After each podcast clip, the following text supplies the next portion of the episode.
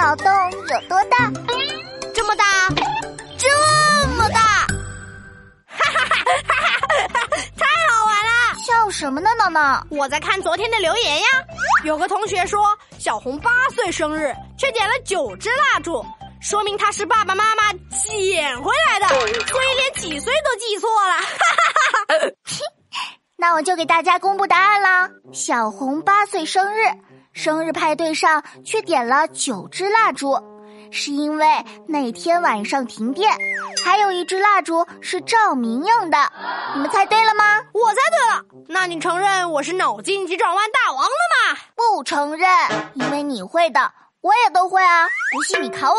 好，我们快问快答，我快快问，你快快答，开始啦。题目一：什么东西越擦越小？橡皮擦越擦越小。正确。题目二：什么东西越洗越脏？水越洗越脏。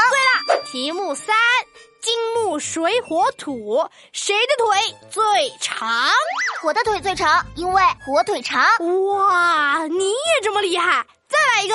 题目四：老虎皮、大象皮、西瓜皮，哪个皮最差？嗯。老虎皮、大象皮、西瓜皮。倒计时开始，五、四、三、二、一。